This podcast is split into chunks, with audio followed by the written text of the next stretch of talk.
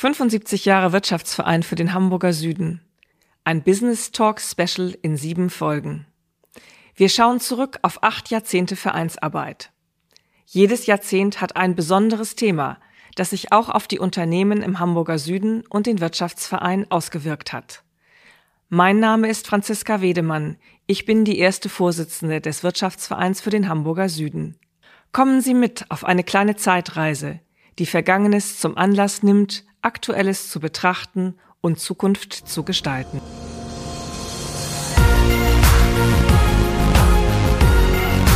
B und P Business Talk. Der Wirtschaftspodcast aus der Metropolregion Hamburg. Präsentiert von Business and People. Hallo, mein Name ist Tobias Pusch. Mit meiner Firma Wortlieferant produziere ich diesen Podcast. Und das hier ist der mittlerweile fünfte Teil unserer podcast-internen Miniserie zum 75-jährigen Bestehen des Wirtschaftsvereins für den Hamburger Süden. Wir gehen da ja so durch die einzelnen Jahrzehnte durch. Heute sind die 90er dran. Und dafür tauchen wir tief ein in die Geschichte Harburgs. Denn in den 90ern war der Strukturwandel angesagt. Es musste etwas passieren. Das ähm, sagt in diesem Podcast unser Gast Jochen Wienand. Das ist der Ehrenvorsitzende des Wirtschaftsvereins, der damals viel mitgestaltet hat. Zum Beispiel im Channel. Das war eine Industrieeinöde, doch Wienand erkannte, da geht noch was. Wer den Channel heute sieht, der weiß, dass diese Vision stimmte. Allerdings verrät Jochen Wienand im Gespräch mit unserem Host Wolfgang Becker dann auch, dass das nicht immer ein ganz leichter Weg war und dass es dafür auch ein bisschen Streit brauchte. Wir wünschen viel Spaß beim Zuhören. In unserer Serie 75 Jahre Wirtschaftsverein für den Hamburger Süden sind wir heute beim Ehrenvorsitzenden gelandet, bei Jochen Wienert. Jochen Wienert und ich, wir beide kennen uns, glaube ich, seit den 90er Jahren, weil damals wurde ich in Harburg Redakteur und Sie waren schon aktiv in Harburg am Werk, da haben wir uns kennengelernt und unser Thema sind die 90er Jahre, weil dieses Jahrzehnt wollen wir uns vorknüpfen. Was verbinden Sie jetzt mal mit der Harburger Brille mit den 90er Jahren? Wir hatten in der Folge davor ja Frank Horch, Globalisierung, die große Sicht. Sie hatten entscheidenden Einfluss auch auf die Entwicklung in Harburg, auch im Zusammenhang mit der TU, sich viel entwickelt. Was sind so Ihre Hauptthemen, wenn Sie auf diese Zeit zurückgucken? In den 90er Jahren konnte es in Harburg eigentlich nur bergauf gehen, weil es vorher in den 70er und 80er Jahren eigentlich relativ kräftig bergab ging. Ähm, man könnte sagen, es äh, wäre notwendig gewesen, das Wort Zeitenwende äh, zu nehmen, aber zumindest haben wir einen äh, Strukturwandel äh, zu sehen. In den 70er und 80er Jahren äh, war, die, äh, war der Schwerpunkt der Politik in Hamburg auf Handel, Hafen, Dienstleistungen, und eben Nicht-Industrie. In der Zeit, in den 70er, 80er Jahren, war das äh, politische Umfeld so, dass jeder Arbeitsplatz, der in der Industrie wegfiel, ein guter Arbeitsplatz war. Dann kam die, was Sie ja in der, in der letzten Ausgabe ihrer, Ihres Podcastes ähm, ausgeführt haben mit Frank Horch, dann kam eben die Wende 88, 89. Das sollte eigentlich eine gute Zeit, eine gute Nachricht und eine gute Zeit gewesen sein. Aber aufgrund dieser Wende und der Öffnung nach Osten sind eben auch Arbeitsplätze und Produktionsstätten nach Osten verlagert worden, sodass wir in Harburg Ende der 80er, Anfang der 90er Jahre eigentlich den Tiefpunkt der industriellen und wirtschaftlichen Entwicklung für diese Wirtschaftsregion hatten. Wobei wir natürlich schon sagen müssen, in den 90ern war die Industrie schon ein bisschen angebissen. Ne? Da gab es schon Entwicklungen, es zeichnete sich ab, dass nicht mehr alles so ganz rund läuft. Also in den 80ern, ich sag mal, das Thema Gummi ist weggefallen, ja, das Thema richtig. Kautschuk ist weggefallen, ja, das, das Thema war alles weg. Palmöl ist weggefallen. Genau. Die, die große Aufbruchphase von, von Airbus, die große Aufbruchphase, mhm. die hier waren, die große Aufbruchphase von Mercedes, die bereits hier waren, fingen eigentlich erst in den 90er Jahren an. Mhm. Aber ich weiß noch, wir haben uns damals über das Thema ja auch öfter mal unterhalten und wir wussten eigentlich, dass so der Industriestandort Harburg sich eigentlich wächst, äh, der muss sich ja nicht verändern. Es, es war ein Strukturwandel irgendwie schon mal so im Kopf. Und wir haben gesagt, wir müssen eigentlich mehr hin zu Dienstleistungen, zu Industrie- und technologienahen Unternehmen und Neugründungen. Es ist ja in dieser Phase viel eingestielt worden, was sich am Ende ja auch wirklich so entwickelt hat. Erinnern Sie sich an, an diese, also als Zeitzeuge, Sie sind ja mein Zeitzeuge hier heute, an diese Phase, wo Harburg, Sie sagen es, Harburg war ganz unten und wir mussten jetzt irgendwie durchstarten. Was ist da so passiert? Wie war das? Also es ist ein einfaches volkswirtschaftliches Modul zu sagen, man soll nicht die Schwächen schwächen, sondern die Stärken stärken. Mhm. 1978 ist die TU gegründet worden. Die ist dann relativ langsam erst hochgefahren, sodass wir uns dann halt in den Ende der 80er und eigentlich Anfang der 90er Jahre erst zusammengesetzt haben. Wir sind dann auch Teile der, der jeweiligen Senate. Das war im Prinzip die Senate Foscherau von mhm. 88 bis 97 dann Runde 97 ähm, bis 2001, glaube ich. Und jetzt, das fällt außerhalb mhm. unserer Betrachtungsweise, der Senat von Ulle von Beuys 01 mhm. bis, bis 2010 haben neue Impulse für die, äh, für die Industriepolitik in Harburg konzipiert und mitgemacht, diskutiert.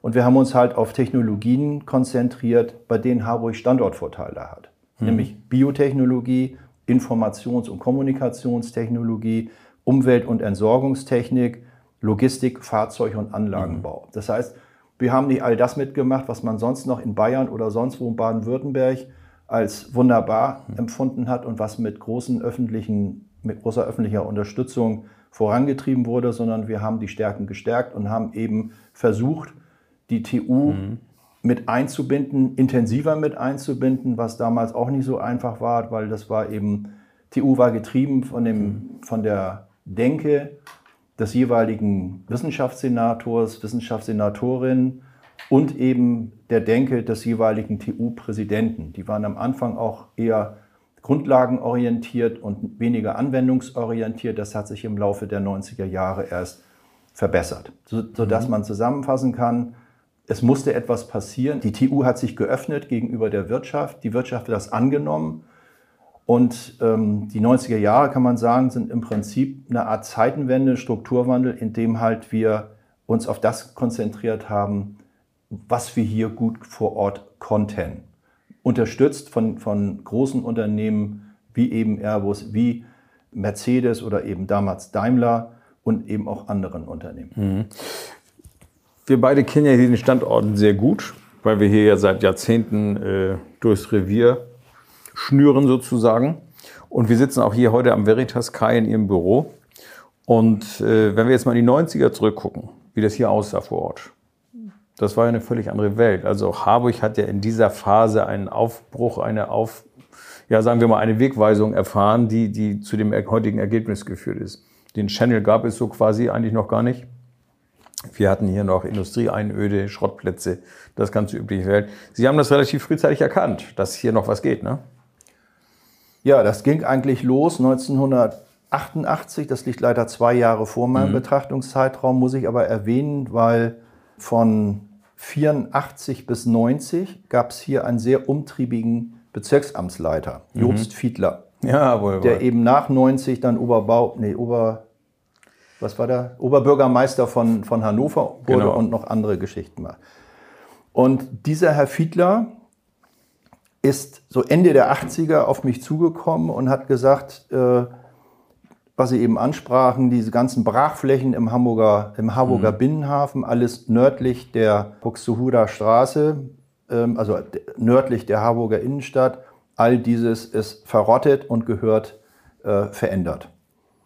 Ähm, das war ein Gespräch nicht ohne Disput. Wir waren sehr unterschiedlicher Meinung, weil Herr Fiedler seinerzeit ähm, sämtliche Industrie aus dem Harburger Binnenhafenbereich raushaben wollte. Äh, raushaben wollte und wollte eben auch den ähm, Revitalisierungsbereich Richtung Westen in den Seehafenbereich weiterschieben. Und wir haben uns gestritten.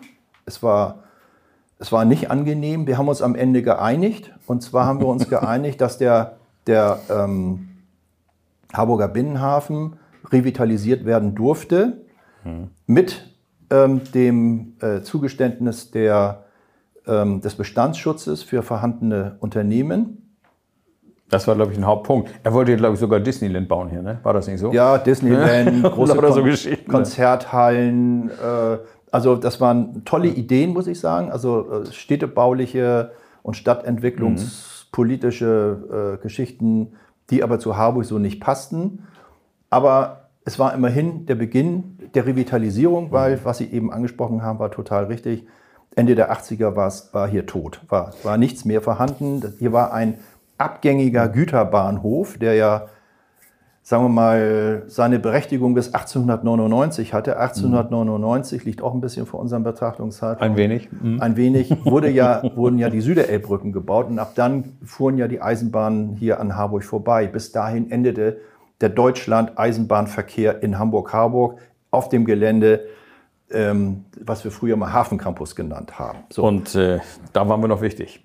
Da waren wir noch nicht. so genau. Da war Palmölindustrie, Ja, Kautschuk, genau. Gummi und so weiter und so fort. Wofür wir eben auch Mhm. diesen ehemaligen Personenbahnhof lange Jahrzehnte als Güterbahnhof genutzt haben. Aber dieser Güterbahnhof äh, wurde in den 70er, 80er Jahren schon mal fast gar nicht mehr genutzt. Und es waren Das war eine Brachfläche nachher. es war eine Brachfläche, die, die, die Speicher, die es hier gab, wurden, die, die wenigen äh, Getreidespeicher Speicher wurden, äh, waren nicht mehr so richtig gefüllt, die waren baufällig, wie der ähm, Kreisspeicher, der war dann stillgelegt. Es waren also gruselige Verhältnisse hier. Aber Es, es, es war aber schon interessant, ne? Ich weiß, ich bin selbst in so einem Speicher noch damals von Hansen drin gewesen mit Herrn Schildhauer, äh, der auch lange Zeit ja auch ihr Vorstandskollege gewesen ist im, im Wirtschaftsverein und da lagen halt die großen Getreideberge drin, ne? Also das fand ich schon, gibt's alles nicht mehr, alles Vergangenheit. nee. So, und dann, dann war es so, dass eben Herr Fiedler, äh, also die Stadt, sage ich jetzt mal, und der Wirtschaftsverein, wir haben uns geeinigt. Wir haben uns geeinigt darauf, dass eben alles östlich der Blomstraße revitalisiert werden durfte. Aber äh, westlich der Blomstraße sollte es so bleiben, wie es jetzt ist, mit den Seehafenbecken. Ähm, also das Grobe bleibt im Stimmt. Westen und das Sensible oder eine etwas, äh, äh, man Sagen wir mal das Entwicklungsgebiet. das ne? Entwicklungsgebiet ging halt, sollte halt über die Bahn gehen. Seinerzeit hatten wir übrigens noch eine Bahnschranke Stimmt, am Schloss ja, Mühlendamm. ja, ja. Das ist uns da ja dann genommen worden. Insofern durch dieses Abschneiden des Binnenhafens ist eigentlich, das war der letzte, die letzte Sta äh, gute, ne, nicht die gute, die letzte stringente Maßnahme, um wirklich Mhm. den Binnenhafen, alles was nördlich der, der Innenstadt war, abzuschneiden. Mhm. Und insofern konnte das hier im Binnenhafenbereich alles brach liegen. Das hat auf der anderen Seite relativ wenig, wenige gestört. Nee, nee, interessanterweise, heute würden wir uns wünschen, die Grenze gäbe es so nicht mehr. Ich meine, eine Schranke ist natürlich keine Alternative, weil man eigentlich so die Vision heute ja hat, dass Stadt und Binnenhafen zusammenwachsen, was ja relativ schwierig ist bei der Grenze. Das ist ja nicht äh, einfach zu lösen. Ist vielleicht auch heute nicht mehr so ein brandheißes Thema wie Doch. vielleicht noch vor fünf Jahren. Ist, es, noch, ist es noch akut? Also, äh, wollen wir sagen, um das Thema zu beenden, 92 haben wir uns geeinigt, Fiedler und ich. Dann gab es einen, einen B-Plan Harburg 59, an dem wurde denn das, was ich eben besprochen habe, festgelegt. Und, und seitdem bewegen wir uns sozusagen innerhalb dieser Absprachen, die wir damals getroffen haben. Die Überwindung dieser Grenze, Herr Becker, das ist ein Thema, was ich mehrfach als Traum hatte. Wir Was haben wir da für Visionen? ja, wir, meine haben, Güte. wir haben im Rahmen von Harburg Vision und anderen Visionen, die wir hatten, jetzt ohne Herrn Helmut Schmidt zu zitieren, haben wir mal darüber nachgedacht, Mhm. die, ähm, die Bahntrasse abzusenken. Ja, genau. Das ist uns leider vom damaligen Vorstandsvorsitzenden Deutschen Bahn AG aus der Hand geschlagen worden, den ich aber sehr gut kannte, Rüdiger Grube. Herr Grube, sagte, genau. Das ja, ja. ist eine gute Idee, aber Jochen, lass mal lieber die Finger davon, das ist so ein dickes Brett. Zu Äh, teuer. Das ist zu teuer und kostet 400 Millionen. Das, die Bahn zahlt das nicht und ihr kriegt die Kohle nicht zusammen. Aber heute, Herr Becker, muss ich sagen, äh, hege ich immer noch die Hoffnung, dass Hm. die Stadt ähm, und die Bahn Hm. so weit wären, eine Überbauung zuzulassen. Also keine Absenkung. Ich habe inzwischen gelernt, dass, dass diese Güterzüge Diese Rampen sind ja elendlang, ne? die, die Rampen müssen eine bestimmte Gradzahl Klar. einhalten und dürfen eben, äh, können nicht wie eine Bergziege die, die Eisenbahn, die Eisenerzzüge sozusagen da äh, hochfahren. Aber meine, meine Vorstellung geht immer noch in Richtung Überdeckelung der, der Bahn und, wenn man schon mal dabei wäre, auch der B73. Na klar, wenn schon, denn schon. Liegt ja parallel für diejenigen, die die Örtlichkeiten nicht kennen. Dass Deckel geht, merken wir ja nur. Richtig. Also dass Deckel geht, technisch geht, das merken wir. In Hamburg Norden, also da wird alles gedeckelt, was geht. Genau. Und ich kann mir gut vorstellen, dass wir oben von der Kreuzung Hannoversche Straße, ähm, äh, Seewe Straße, sagen wir mal bis mindestens so bis äh, Schlossmühlendamm oder, oder, oder Seehafenbrücke, dass wir da eine Möglichkeit finden, ähm, die Bahn und die B73 zu überdeckeln. Darüber würde jetzt nach meinem Dafürhalten kein Park entstehen, was sich dann das Ganze kostenmäßig überhaupt nur gar nicht mehr rechnet, ähm, sondern darüber müssten dann Wohnungen entstehen, Zum Beispiel. zum Beispiel, oder irgendeine Nutzung, die eben einen Beitrag, ähm, einen Kostenbeitrag für, für diese Überdeckelung leisten würde. Also diesen, diesen Wunsch habe ich noch nicht aufgegeben. Also ich sag mal, Überschrift, Harburg will auch einen Deckel. Ne? Also, Ja, genau. Was bei der Autobahn geht, wo ja eigentlich, ja, da fragt man sich auch, wie der Nutzen am Ende ist. Ne? Da wächst irgendwas zusammen, es wird ruhiger, alles gut.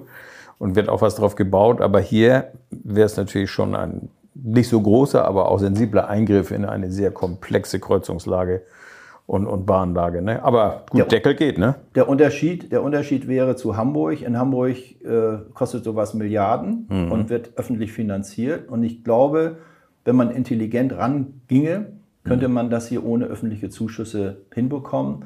Da müssten eben Deutsche Bahn und, die, und der Senat müssten nur zulassen, dass dieses geschehen dürfte. Und das ist schon, das ist schon ein dickes Brett. Ist da irgendwann schon mal eine Art Plan entwickelt worden? Ist, so, ist sowas jemals angesprochen worden? Wir haben mal ein Gutachten in Auftrag gegeben. Dann gab es Professor Machule und noch ein anderer Kollege, dessen Namen ich jetzt gerade nicht kenne. Also es, das ist mehrfach darüber nachgedacht worden, aber eben oft immer oder meistens unter stadtentwicklungspolitischen Gesichtspunkten. Das war Kollege Pietsch, der Herr die, die Professor Pietsch. Professor Pietsch, der wollte diese Landbrücke quasi Richtig. Ne, rund Ah, den, Wunderbar. Aber Ja, ja. das bringt alles keinen Kostenbeitrag und kostet Geld und es muss irgendeiner zahlen und ein Privater zahlt das nicht und die Stadt wollte das nicht zahlen und die Bahn sowieso nicht zahlen. Ja, dann geht das nicht. Dann geht das nicht und meine Ansätze sind eben nicht so futuristisch visionär, sondern die sind einfach pragmatisch und ich glaube, dass sich das immobilientechnisch rechnet. Hintergrund wäre die Stadt äh, und die Bahn müssten es zulassen. Jetzt haben wir viel über Harburger Entwicklung gesprochen und viel ist auch erinnert. Es gab in den 90ern ja noch was anderes, was sich auch, sag ich mal, auf das gesamte Wirtschaftsleben sehr ausgewirkt hat. Und zwar kam das Internet so richtig in Fahrt. Das war ja schon da, aber viele, also viele hatten in den 90ern ihr erstes Smartphone. Smartphone war das noch nicht mehr, es war noch Mobilphone, also so ein, so ein Siemens-Knochen mit, mit einer Antenne dran. Ähm, Smartphone kam hinterher, aber es war eigentlich eine Zeit, wo sich auch in dem Bereich, sagen wir mal so, digitale Dinge abgezeichnet haben, die heute eine ganz andere Wertigkeit haben als damals noch. Hat sich das irgendwie im Wirtschaftsverein auch niedergeschlagen? Dass man sagt, Mensch, da sind Potenziale, da müssen wir mal hin, da da gibt es was für die Zukunft, was sich entwickelt, was man vielleicht nutzen kann, was irgendwie auch jobmäßig sich auswirken könnte. Wir haben heute ganz viele Firmen im IT-Bereich, die hätte es ja so gar nicht gegeben. Also wir sind ja heute ein bisschen schlauer und Silicon Valley liegt nun mal leider nicht im Harburger Binnenhafen. Aber ähm, also das Thema Digitalisierung war natürlich damals schon angedacht, aber damals schon noch ein Megatrend. Also das war, man muss ja vorsichtig sein, wir reden jetzt über eine Zeit, die 20 bis 30 Jahre vorbei Ja, ja, eben. ist. Das, das So. ist ein bisschen fließend. Ne? Mhm. Die Stufe davor, Herr Becker, war wichtig, nämlich Mhm. das Thema Technologie. Also Mhm. bevor Digitalisierung und äh, äh, virtuelle Welten, damals waren virtuelle Welten noch, also Das außer- war noch Science Fiction, ne? das war Science Fiction. So weit waren wir in der Umsetzung nicht. Und alles das, worüber wir heute reden, war ja im Prinzip privat initiiert. Also der, der Vorstand des Wirtschaftsvereins war ja immer ehrenamtlich tätig. Und wir haben uns dann nicht eben äh, aufgehalten, damit 30, 50 Jahre nach vorne zu schauen und nach ne Megatrends zu suchen, Kam aber dann.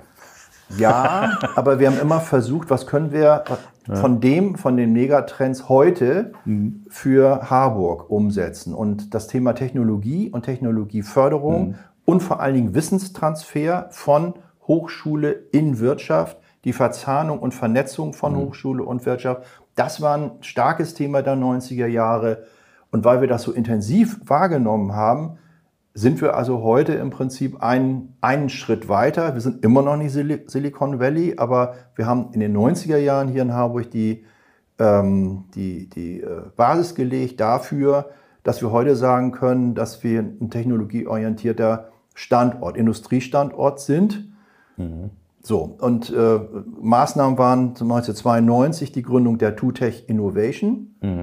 Das war eine Ausgründung der, aus der Technischen Universität und äh, äh, Behörden Hamburgs, also Wissenschaftsbehörde und Wirtschaftsbehörde.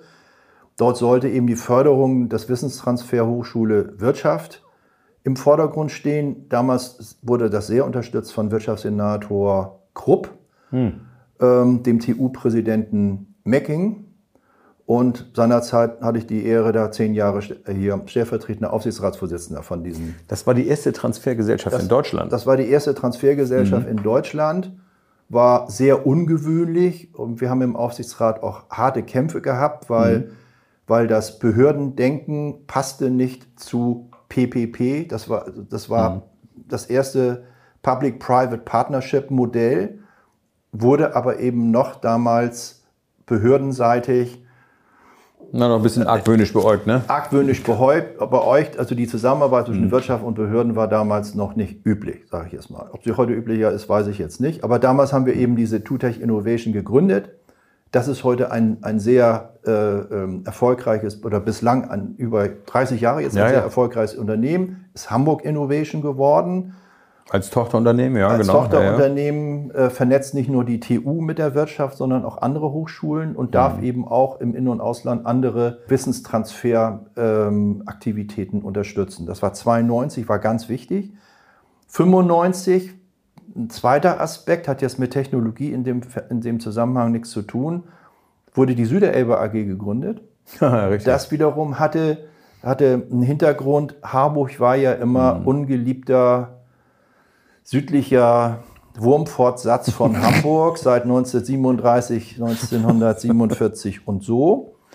Und wir haben ja damals die, die Süderelbe AG gegründet, um eben Hamburg und das nördliche Niedersachsen zusammenzubringen. Das heißt, wir haben eben nicht nur immer auf Harburg geguckt und immer und nicht nur auf das geschaut, wie sich Harburg mit Hamburg verbinden kann, sondern unser eigentliches natürliches Umland war Landkreis Harburg, Harburg ähm, und eben das nördliche Niedersachsen. Da hatten Sie ja ganz entscheidenden Einfluss, dass die Süderelbe AG kam. Sie sind quasi der Gründervater, wenn man das so sagen darf. Waren ja auch lange Vorstandschef. Und äh, auch das läuft ja eigentlich sehr erfolgreich, muss man heute sagen. Immer noch aktiv dabei. Und das, was Sie damals eigentlich als Ansatz hatten, nämlich dieses äh, äh, grenzübergreifende Arbeiten, das, also in meiner Wahrnehmung, sage ich mal, ist das heute schon fast normal. Also das Denken hat sich sehr stark geändert. Ich höre jetzt Töne auch aus Behörden, wo ich sage, hm, das habe ich noch nie gehört. Also wo ganz klar über die Grenze geguckt wird, wo Zusammenarbeit plötzlich einen ganz anderen Zungenschlag hat als damals. Damals war das eigentlich ein Affront. Das war ein Affront und das war auch nicht einfach, weil, weil äh, die Niedersachsen haben den Hamburgern nicht getraut und umgekehrt, Richtig. umgekehrt und, und äh, alle äh, Hamburg umliegenden Länder haben, haben sich über die Arroganz der Hamburger, berechtigt oder unberechtigt, äh, Gedanken gemacht. Und insofern war es damals auch, das war eine, eine, eine, eine Möglichkeit, eine Lücke, sage ich jetzt mal, im System, dass wir zu der Zeit eben diese, ähm, diese Möglichkeit hatten. Es bedurfte irgendein Treiber, das war Axel Gedaschko, der damalige Landrat, ähm, Heinz Lührs und äh, Dr. Schlamann. Äh, wir haben im Prinzip zusammen diese Idee nach, nach, nach Süden, nach Hannover und nach Hamburg gleichermaßen vorangetrieben. Hamburg hat sich erst war zögerlich dabei, also anfänglich gar nicht. Und dann am Ende nach dem Motto, if you can't beat him, join him, war Hamburg dann dabei und hat dann aktiv mitgemacht. Das war eine ganz wichtige Sache, damit wir aus unserem Closed-Shop-Gedanken äh, abgegrenztes Ding, äh, Harburg rausgingen und nicht nur nach, nach Hamburg greifen konnten, sondern eben mhm. auch nach Hannover. Und wir haben eben dann auch viele Sachen dann über die Landesgrenzen hinaus mit anderen, mhm. zum Beispiel technologischen Instituten umsetzen können. Ja, das war, das war doch aber ein, eine Entscheidung beziehungsweise eine Entwicklung, die, wo Sie aktiv daran beteiligt waren, die doch wirklich mit Weitblick war. Also das ist ja auch schon visionär gewesen. Für damalige Verhältnisse war das ja eigentlich fast undenkbar. Herr Becker, der Wirtschaftsverein für den Hamburger Süden ist, ist, seit, ist seit 1947 visionär und das lassen wir auch nicht nach und das ist heute genau das Gleiche. Das hat einfach, das hat einfach Spaß gemacht, sich damit zu beschäftigen. Der letzte Punkt noch im, äh, in dem Bereich, was ich noch gerne ansprechen wollte in den 90er Jahren, war 1998 die Gründung des Northern Institute of Technology. Heute heißt es Northern Institute of Technology Management. Das war, das sollte eigentlich eine, eine PPP werden zwischen Privaten und ähm, der Hansestadt. Die Hansestadt hat sich aber seinerzeit sehr schwer getan, mhm. ähm, eine, ein, ein PPP direkt im, äh, im Hochschulbereich zuzulassen. Und der Ansatz des NITs war und ist heute immer noch, Eliten zu fördern und mhm. insbesondere intelligenten ausländischen Studentinnen und Studenten die Möglichkeit zu geben, auch ohne große Gebühren zahlen zu müssen, weil, weil die Studenten, mhm. die dort heute sind, kriegen alle Stipendien von Unternehmen. Mhm. Die damalige Wissenschaftssenatorin Christa Sager hat es also relativ äh, kritisch gesehen und war nicht so begeistert. Wir haben es trotzdem durchsetzen können, weil da gab es einen großen Treiber. Das war einmal die Wirtschaft hier mhm. in Harburg. Mhm. Und Deutschland kann man sagen, weil wir waren seinerzeit jetzt, was den Technologie- und den Wissenstransfer anging, waren wir über Harburg schon lange hinaus. Und es gab namhafte Unternehmen in Deutschland, die eben hier finanziert haben. Und einer, der, den ich sehr geschätzt habe, äh, das war der damalige Präsident Hauke Trinks, hat das, mhm. hat mhm. das eben ähm, mit Macht vorangetrieben. Und dieses, diese Aktivität durften wir eben vom Wirtschaftsverein auch ungefähr zehn Jahre lang im Stiftungsrat positiv begleiten.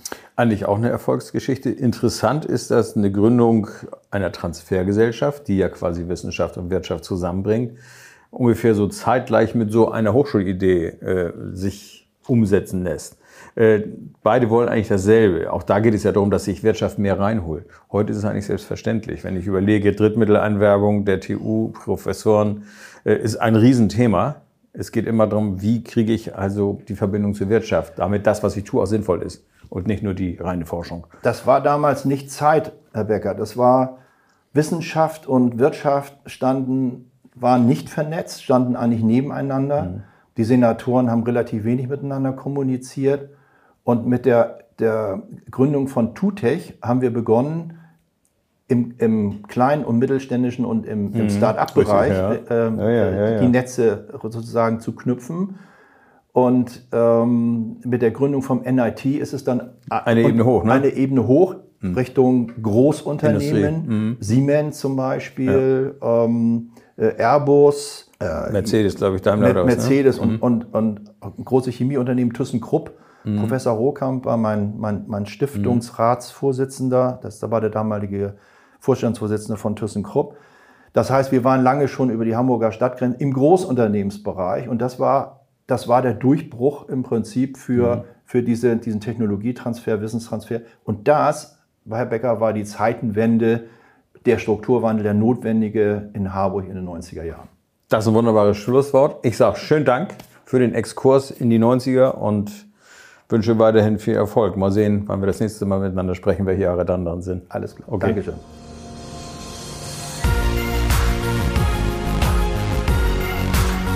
Das war der B&P Business Talk. Der Wirtschaftspodcast aus der Metropolregion Hamburg. Präsentiert von Business and People.